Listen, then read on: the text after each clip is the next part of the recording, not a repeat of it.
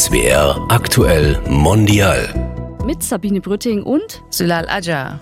Herzlich willkommen zur zweiten Folge unserer Reihe Gleich und Ungleich gesellt sich gern. Wie funktionieren Freundschaften? Manche Menschen, die brauchen ja ganz viele Freunde um sich herum und andere haben nur ein paar wenige sehr gute. Die einen wollen sich oft sehen, für die anderen ist es okay, wenn sie sich auch nur alle paar Wochen mal treffen. Süla, wie ist das bei dir? Was für ein Typ Freundschaft bist du? Ich bin eher der Typ für Qualität über Quantität. Also lieber wenige gute Freunde, Freundinnen, als jetzt eine Menge, ja, lose Freundschaften, sage ich mal, oder Bekanntschaften.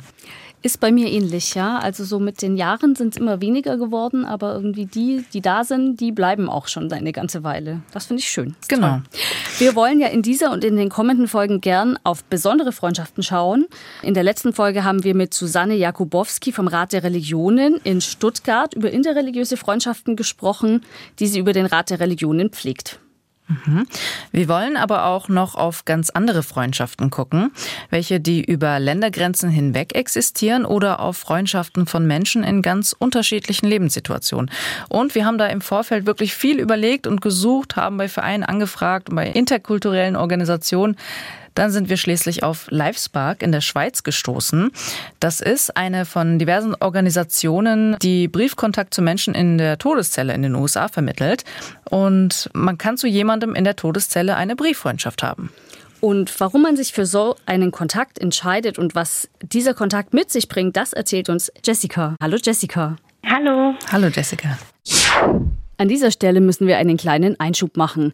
In diesem Podcast geht es um jemanden, der für ein schweres Verbrechen verurteilt worden ist. Das Verbrechen selbst ist nicht Gegenstand des Gesprächs. Der Mann wird nur aus dem Blickwinkel der Freundschaft betrachtet. Menschen, die von seinem Verbrechen betroffen sind, haben vermutlich ein sehr anderes Bild von ihm. Und jetzt geht's weiter. Jessica, wir duzen uns normalerweise hier im Podcast. Ist das in Ordnung, wenn wir das so Sehr beibehalten? Super. Gerne, ja. Jessica, am Anfang haben wir immer drei Sätze für unsere Gäste, die sie dann bitte vervollständigen. Mhm. Und der erste Satz lautet: Freundschaft bedeutet für mich Ehrlichkeit. Okay. Der zweite Satz: Am schönsten oder lustigsten hat eine Freundschaft angefangen, als ich mhm, gerade mein erstes Kind geboren habe. Was ist da passiert? Da habe ich eine meiner mittlerweile besten Freundinnen kennengelernt und ja, wir hatten die Kinder im gleichen Alter, also die Jungs haben nur zwei Wochen Unterschied und die beiden sind auch beste Freunde immer noch. Der ist jetzt, also beide sind jetzt 14 und seitdem kennen wir uns und ja, das war das Beste, was hätte passieren können. Der dritte Satz lautet, befreundet ist man, wenn.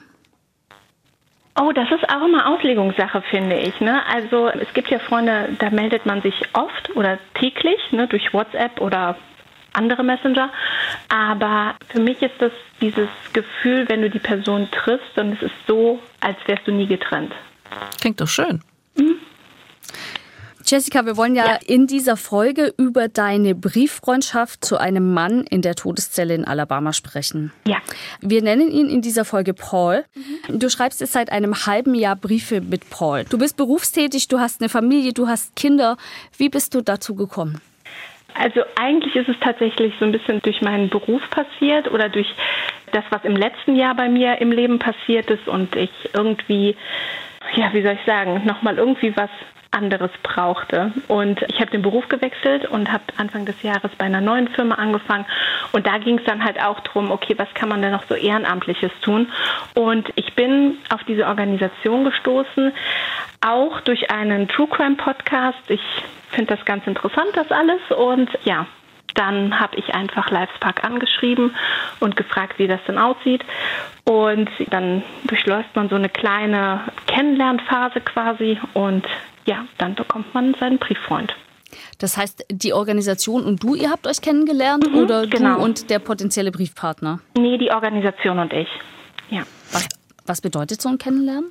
Das fängt an mit E-Mail-Kontakt und dann erzählt man so ein bisschen von sich, dann bekommt man ein Gespräch und das ging dann über Telefon und dann hat man so ein bisschen erzählt, die Organisation hat erzählt und dann konnte man nochmal seine ganzen Fragen stellen. Es, der Prozess hat so ungefähr so drei Monate gedauert. In der Zeit habe ich mich intensiv als auch privat selber mit dem Thema Todestrakt auseinandergesetzt, weil ich halt auch wissen wollte, wie ist es, wenn jetzt dann jemand da kommt und was ist irgendwie plump zu sagen oder ne, was sollte man lieber nicht sagen. Und so ging das Ganze los. Und dann irgendwann kam die E-Mail, wir haben jemanden für dich mit dem Namen, dem Ort, wo er sitzt, die Nummer und dann ging es los. Was macht das Ganze so faszinierend für dich? Also was war der Gedanke dahinter, warum du gerade jemanden aus einer Todeszelle, aus einem Gefängnis ähm, zum Freund haben wolltest? Also so ganz genau kann ich das gar nicht so beschreiben. Also es war natürlich ein Interesse so ein bisschen da. Wie leben die Menschen dort? Und dann war es aber auch wiederum, als ich mir halt sehr, sehr viel halt durchgelesen habe, Videos geschaut habe dazu, habe ich auch nur gedacht, das ist eigentlich nicht fair, was dort passiert. Oder es ist, passiert ja nicht nur in den USA, es ist ja auf der ganzen Welt so. Und ich dann auch gedacht habe, man muss auch irgendwas dafür tun, dass, die, dass es den Leuten so gut wie es irgendwie machbar ist, geht in dieser Zeit, wo sie dort drin sind. Weil es sind auch immer noch Menschen und ich weiß nicht, ob es gerecht ist, das ja Gleiches mit Gleichem zu bekämpfen. Da wäre es vielleicht ganz gut, wenn wir für unsere Hörer einen kurzen Einschub zur Todesstrafe in den USA machen. Die Todesstrafe gibt es in den USA in immerhin noch sieben Staaten, in denen in diesem oder im letzten Jahr Menschen hingerichtet wurden. Theoretisch verhängt werden kann sie aber in deutlich mehr Staaten, nämlich in 27. Und nach wie vor ist die Mehrheit der Menschen in den USA für die Todesstrafe, auch wenn viele wissen, dass es da Fehlurteile geben kann und dass das auch durchaus in nicht wenigen Fällen so ist. Die Todesstrafe wird deutlich häufiger bei schwarzen Straftätern verhängt. Oder um das mal in Zahlen zu fassen, es sind 13 Prozent der US-Bevölkerung schwarz und von den Insassen in der Todeszelle sind es 34 Prozent. Und wenn ein schwarzer Straftäter einen Weißen ermordet, dann wird auch deutlich häufiger die Todesstrafe verhängt, als wenn es andersherum ist. Das hat auch mit der Zusammensetzung der Juries zu tun, die einen entscheidenden Einfluss auf das Urteil hat. Wenn da mehr weiße Menschen drin sitzen, dann ist tendenziell so, dass die Todesstrafe häufiger für schwarze Straftäter verhängt wird. Also das System ist durchaus ja, rassismusanfällig, mhm. kann man, glaube ich, sagen. Jessica, jetzt haben wir ja gesagt, dass Paul in der Todeszelle sitzt. Das heißt, er ist auch wegen eines schweren Verbrechens verurteilt worden. Welche Rolle spielt das in eurer Beziehung?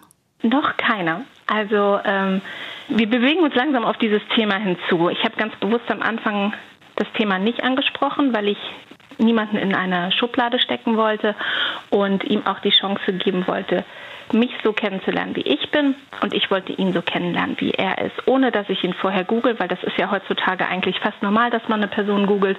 Und wenn er darüber reden möchte, darf er das gerne tun. Ich werde ihn nicht verurteilen. Und ja, deswegen ist es im Moment noch nicht wirklich Thema, was er getan hat. Es schwebt so im Raum. Aber ja, wie hast du das denn deiner Familie und deinem Freundeskreis ja gesagt, als du dann frisch diese Freundschaft geschlossen hattest? Also am Anfang habe ich tatsächlich gar keinem so erzählt. Klar, meine Familie hier zu Hause wusste das, aber mit Freunden habe ich nicht wirklich drüber gesprochen, weil ich als erstes auch so ein bisschen Sorge hatte, dass sie meinen, ja, was ist jetzt los mit ihr? so, ne? Es ist ja auch relativ unnormal, so eine Brieffreundschaft zu pflegen, zumindest hier bei uns. Und deswegen habe ich erstmal nichts gesagt.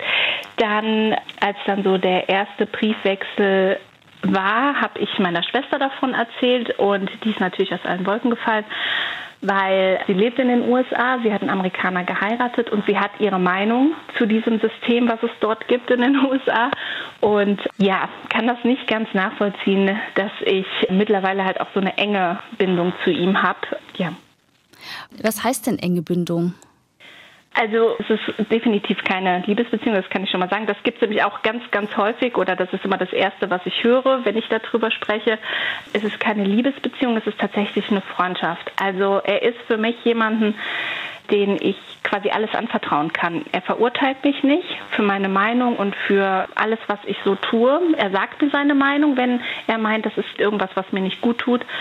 Genauso ist es andersrum halt auch.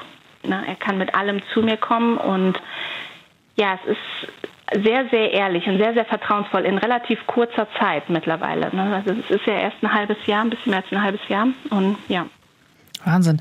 Sabine, wir haben ja vorhin kurz darüber gesprochen am Anfang, wie wichtig sind Freundschaften und wie viele braucht man, um sich wohlzufühlen, um sich glücklich zu fühlen. Und wenige Freundschaften mit denen man vieles teilen kann, sind ja schon wichtig. Und du hast ja, Jessica, jetzt jemanden gefunden innerhalb von so kurzer Zeit, dem du so viel anvertrauen kannst. Macht dich das dann auch traurig, dass da auch so eine Ungewissheit im Raum steht? Ja, also wir haben relativ viel Kontakt. Also es ist jetzt nicht fast täglich, aber so alle zwei Tage haben wir über E-Mail Kontakt. Er schreibt jeden Tag eigentlich, aber ich melde mich auch nur so alle zwei, drei Tage, weil ich halt wirklich ja noch meinen Alltag habe. Und ansonsten, die Briefe dauern so circa zwei Wochen die kommen dann auch rein und dann gibt es halt auch manchmal Telefonate. Mittlerweile, also am Anfang war es nur einmal und dann hat es ganz lange gedauert, bis wir wieder telefoniert haben. Mittlerweile ist es aber wöchentlich. Also man hat schon viel Kontakt, mehr als ich am Anfang gedacht hätte.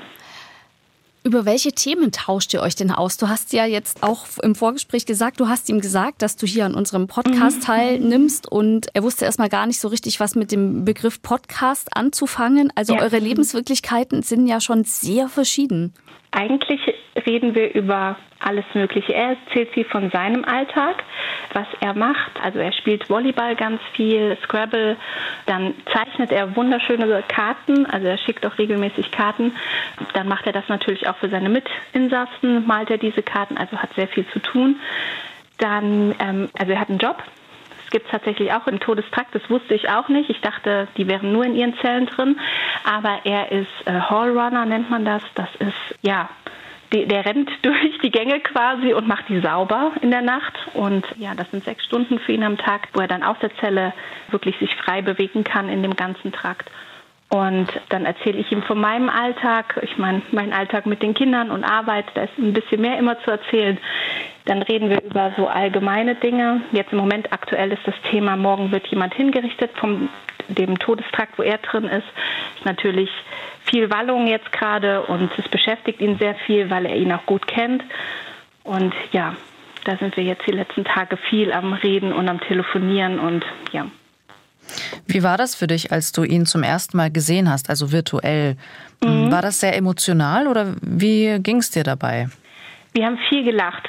Das kann ich wirklich sagen. Also es war ein ganz komisches Gefühl, aber es war auch, weil wir zuvor so viel geschrieben haben, war es auch ein vertrautes Gefühl. Man malt sich ja irgendwie auch so ein Bild aus und er war ganz lieb und hat mir auch seine Zelle bei dem Videocall damals gezeigt und es war sehr, sehr offen und er wirkt für mich, auch wenn sich das jetzt komisch anhört, er wirkt für mich nicht als ein böser Mensch.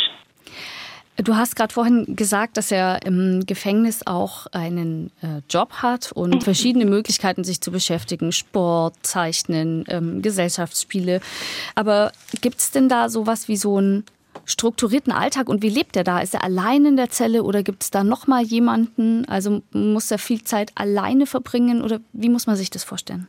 Ja, also das Gebäude, wo er drin ist, das ist aufgebaut mit insgesamt 21 Zellen übereinander, ne? also sieben in einer Reihe, dann geht man die Treppe hoch und dann kommen die nächsten sieben, also oben 14, insgesamt unten 14. Und es ist so ein bisschen im Halbkreis aufgebaut. Die können sich gegenseitig durch die Zellentüren sehen. Die Zellentüren sind Zurtüren, wo ähm, so ein kleiner Schacht ist, wo dann das Essen durchgereicht wird. Oder wenn sie halt rausgehen, müssen sie dort die Hände hinterm Rücken zusammen machen. Dann werden sie ja in Handschellen gepackt und dann werden sie ja rausgeführt. Die bewegen sich nicht immer frei. Es kommt immer auch darauf an, welche Situation gerade ist. Und sonst ist er natürlich, also die sind alle alleine in ihren Zellen drin. Die Zellen sind auch ganz karg eingerichtet. Also man hat diesen, das Bett, eine Toilette und so eine kleine Waschzelle und einen Schreibtisch. Mhm. Weißt du, warum er da drin sitzt oder wolltest du es wissen oder macht das für dich einen Unterschied? Also ich lasse es ihm offen, wann er es mir erzählt. Ich weiß es nicht, warum er drin ist. Ich weiß, dass ein Brief unterwegs ist zu mir, wo er über sein Leben schreibt und ich gehe davon aus, dass das dort drin steht. Ja, weil er auch lange gebraucht hat, für diesen Brief zu schreiben und er mehrfach in der E-Mail gesagt hat, du, ich muss das hier nochmal gerade umschreiben und ich muss nochmal und es dauert ein bisschen, bis der Brief kommt und mach dir keine Sorgen und ja, dann, ich denke, da wird drin stehen, warum. Das deutet aber darauf hin, dass er ja auch sich intensiv damit beschäftigt, wann der richtige Zeitpunkt ist, dir das überhaupt zu sagen, oder? Genau, ja, ja. Er hat auch Angst, jemanden zu verlieren. Also er hat natürlich schon sehr viele Leute in dieser ganzen Zeit verloren, in der er im Gefängnis sitzt. Und ja, die bauen nochmal eine Bindung viel, viel schneller auf, als, als wie wir jetzt mit unserem ganzen Alltag drumherum. Und er hat aber nur dieses eine, worauf er sich konzentrieren kann und das jeden Tag. Und ihm ist das sehr, sehr wichtig, dass ich nicht weglaufe, wenn dieser Punkt kommt, wo er das erzählt. Was genau gibt dir denn diese Freundschaft? Also ist das nur der Austausch oder du hast erzählt, dass er dich auch versteht, mhm. aber ihr seht euch ja nicht persönlich. Also das ist ja mir zum Beispiel äh, schon wichtig. Ich weiß nicht, Sabine, wie es dir da geht, aber wenn man Freundinnen hat, dann möchte man ja mit ihnen auch persönlich von Angesicht zu Angesicht Zeit verbringen. Ist das egal oder wie geht's dir dabei? Mm, egal ist es für mich auf jeden Fall nicht. Also am Anfang habe ich gedacht, okay, ich, ich lerne jemanden kennen und ich schreibe so ein bisschen und ähm, verbessere dadurch auch mein Englisch und ja, ne, so dieses Ganze, dass das so eine intensive Freundschaft wird, damit habe ich am Anfang ja auch gar nicht gerechnet. Und je intensiver diese Freundschaft wird, je mehr ist auch dieser Gedanke da, okay, pass mal auf, ich versuche irgendwie möglich zu machen, dich zu besuchen. Hm, das ist ja sicher mit sehr viel Vorbereitung verbunden, oder? Genau, ja. Also die Vorbereitungen laufen tatsächlich auch schon. Also mit der Organisation ist es ja so, dass du dann halt auch deine private Adresse und sowas weitergibst an das Gefängnis. Und das haben wir. Und jetzt kommen noch die ganzen anderen Papiere, also Personalausweis, Reisepass und sowas. Das geht alles rüber. Dann werde ich nochmal durchgeleuchtet, ob ich in Ordnung bin. Und dann komme ich auf diese Besucherliste drauf. Hat sich denn durch diesen Kontakt zu Paul dein Bild von Menschen in Haft verändert? Ja, also ich muss das nochmal so ein bisschen differenzieren. Also wenn jemand an Kinder geht oder an Frauen oder ne, so, da muss ich sagen, dass das ist das Schlimme. Ich, ich hoffe auch, dass er sowas nicht getan hat, weil das würde dann eventuell mein ganzes Bild, was ich so von ihm habe, total zerstören. Aber ich kann das ganz schwer sagen. Es hat sich ein bisschen verändert. Ich finde es nicht richtig, dass es eine Todesstrafe ist. Ich finde auch lebenslänglich vollkommen in Ordnung. Es ist schwierig, das Thema ist ganz schwierig. Aber also das klingt jetzt so nach einem Dilemma, wenn du das so erzählst. Mhm. Ähm, nehmen wir mal an, er erzählt dir wirklich, was er getan hat und das ja. entspricht dann dem, was du ähm, ja, was für dich überhaupt nicht in Ordnung ist. Ja. Und ähm, wie würdest du denn damit umgehen? Ich muss ganz ehrlich sagen, ich weiß es gar nicht. Also das ist ähm, für mich, oh, ich, also jetzt, jetzt im Moment würde ich sagen, okay, ich würde es abbrechen ich würde danach den Kontakt abbrechen und zu Livestock sagen, ey, tut mir wirklich leid und äh, ich kann ihn nicht weiterhin bis zum Schluss begleiten, das geht nicht. Ne? Aber ähm, auf der anderen Seite denke ich mir auch, er, er braucht ja auch jemanden irgendwie. Ich, ich kann es nicht sagen, es ist eine ganz schwierige Frage. Habe ich mich auch schon ganz oft selber so gefragt, so Gott, oh Gott, was passiert, wenn? Aber ich, ich kann es nicht wirklich beantworten. Mhm. Du hast auch jetzt erzählt, dass du sehr viel Arbeit in diese Freundschaft steckst. Also mhm. gerade wenn wir jetzt äh, über Besuche sprechen. Ja. Ist das etwas, was für dich eine gute Freundschaft ausmacht, dass man so, so viel äh, macht und tut und investiert? Nein. Also es kommt immer so ein bisschen drauf an. Wie gesagt, ich habe so eine, so eine ganz gute Freundin hier. Die Kinder sind im gleichen Alter und ähm, da ist das es ist auch mal nicht schlimm, wenn wir uns zwei Wochen nicht hören oder so. Ne? Ich finde das jetzt nicht so dramatisch. Es kommt immer so ein bisschen auch auf die Person an, mit der man befreundet ist. Wenn das jemand ist, der viel, ich sage jetzt mal in Anführungsstrichen, Aufmerksamkeit braucht, ja, dann muss man da vielleicht ein bisschen mehr reingehen. Und würdest du sagen, dass Paul jemand ist, der diese Aufmerksamkeit eben braucht, weil er so viel alleine ist? Ja, definitiv, ja. Mhm. Wie ist das? Du hast Kinder, einen Mann, ja. eine Familie, bist berufstätig, oder? Wie findest du da so viel Zeit noch für diese, ich sag mal, intensive Freundschaft? Also ihr schreibt euch ja auch lange Briefe, nehme ich mal an. Mhm. Versteht das dein Mann oder deine Familie? Also meine Familie versteht das, ja. Also meine Kinder malen auch Bilder für ihn und ich finde die Zeit äh, abends, ne? wenn dann hier so Ruhe eingekehrt ist oder mal an einem Sonntag setze ich mich hin und ähm, nehme mir dann auch ganz bewusst die Zeit und schreibe ihm dann. Und ja, die Telefonate finden auch meistens am Wochenende statt. Da ist das im Gefängnis ja so geregelt, dass man 15 Minuten telefonieren kann, dann wird das äh, Gespräch unterbrochen. Und wir haben mittlerweile so eine kleine Einigung, dass wir so maximal eine halbe Stunde telefonieren, weil ja, sonst das ist bei mir ja auch alles drunter und drüber.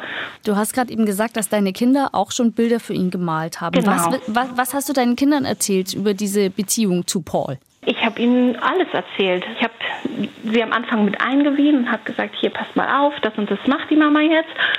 Und da waren sie jetzt erstes so, hm, okay, und wie, warum ist er da drin? Und das konnte ich ihnen ja dann noch nicht beantworten und weiß auch nicht, ob ich das Thema irgendwann thematisiere, wenn ich es weiß. Und habe ihnen dann einfach erzählt, dass es quasi so eine Begleitung ist, bis dann das Datum fällt. Ne? Und ja, das fanden sie jetzt nicht schlimm. Also als sie ihn dann auch gesehen haben und auch ein paar Worte mit ihm reden konnten, war das für sie, okay, hey, der, der sieht ganz nett aus. Ja. Also wie, alles ganz offen. Wie lange sitzt Paul denn eigentlich schon in der Todeszelle? In der Todeszelle ist er jetzt seit neun Jahren und insgesamt sitzt er aber schon seit 17 Jahren im Gefängnis.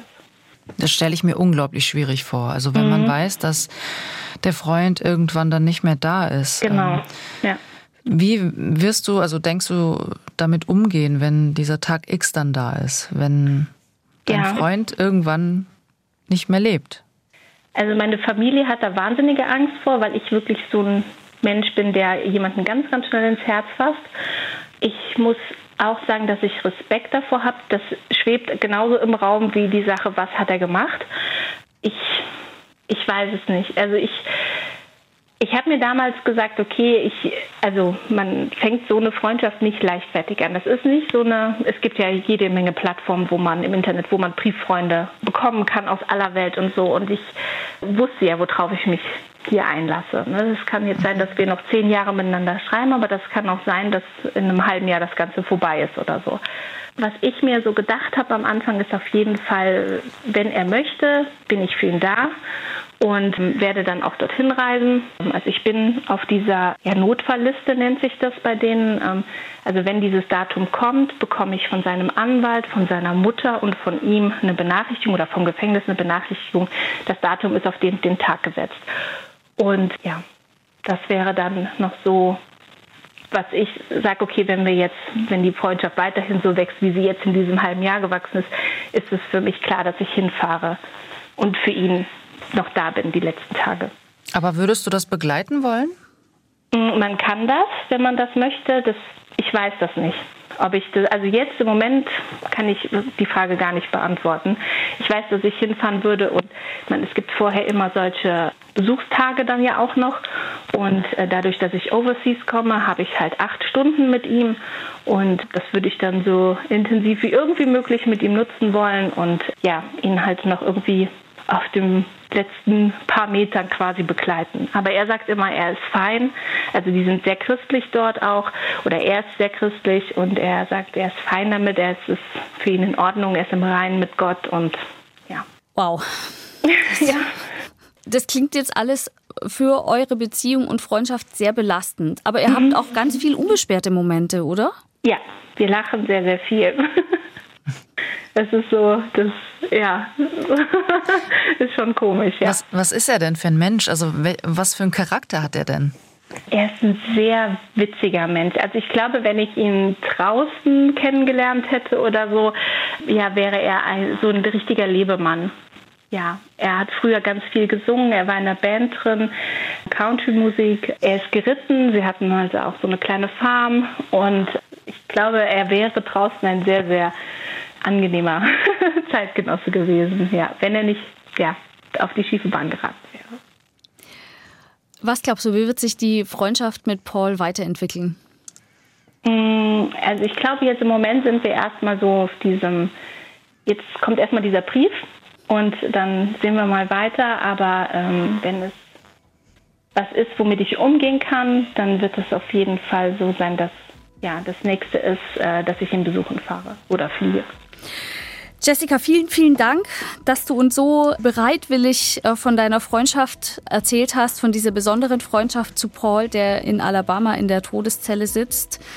Viel Glück für eure Freundschaft. Dankeschön. Und vielen, vielen Dank, dass du bei uns zu Gast warst. Dankeschön. Ja, es hat mich auch sehr gefreut. Vielen Dank, äh, Jessica, Danke. für das schöne Gespräch. Ja, das war SWR ja. aktuell mondial. In der zweiten Folge unserer Reihe Gleich und Ungleich gesellt sich gern, wie funktionieren Freundschaften, haben wir darüber gesprochen, wie es ist, mit einem Menschen befreundet zu sein, der in der Todeszelle sitzt. Ich bin Sabine Brütting. Und ich bin Sülal Ajar. Diese und alle weitere Folgen von SWR aktuell mondial könnt ihr auch in der ARD Audiothek nachhören. Tschüss und danke fürs Zuhören. Tschüss.